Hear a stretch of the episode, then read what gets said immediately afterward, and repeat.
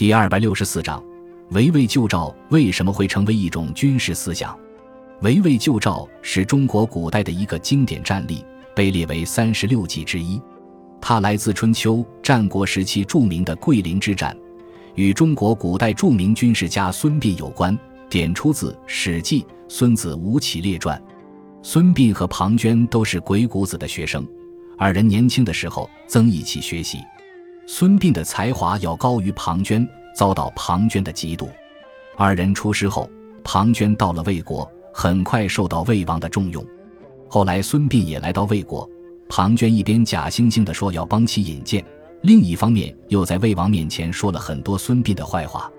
于是孙膑被弯曲两个膝盖骨，成了废人。后来在齐国使臣的帮助下，才逃出魏国。魏王为了报赵国夺中山之仇。命令庞涓率领大军攻打赵国。庞涓认为中山不过弹丸之地，还不如直接攻打邻近的赵都邯郸。魏王采纳了他的意见，命令大军攻打赵国的都城。邯郸告急，赵国向齐国求救。齐威王以田忌为大将，孙膑为军师，率军十万来解赵国之围。大军行到赵国边境，孙膑建议说。去邯郸还不如直接攻打魏国，因为这种情况下，魏国精锐部队全部调走了，国内空虚。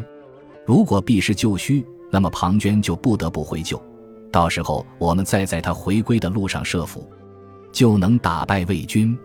于是田忌转而攻打魏国，庞涓果然撤军，在桂林遭到齐国军队的伏击，伤亡惨重，自己勉强逃回大梁。这便是成语“围魏救赵”的来历，比喻通过袭击敌人后方的军事要点，以迫使进攻之敌撤退的战术。后来，庞涓又和赵国一起攻打韩国，韩国向齐国求救。孙膑利用减造的办法，制造齐国军队大量逃亡的假象，引诱庞涓轻敌冒进。在马陵道上，庞涓中伏，被乱箭射死。从这两个案例，我们可以看出。孙膑的确是个了不起的军事家，他所著的《孙膑兵法》一直是后代战略家必读之物。围魏救赵的本质在于避实就虚，调动敌人，在寻找机会歼灭敌人。作为一次著名战役，围魏救赵堪称军事史上的教科书战例。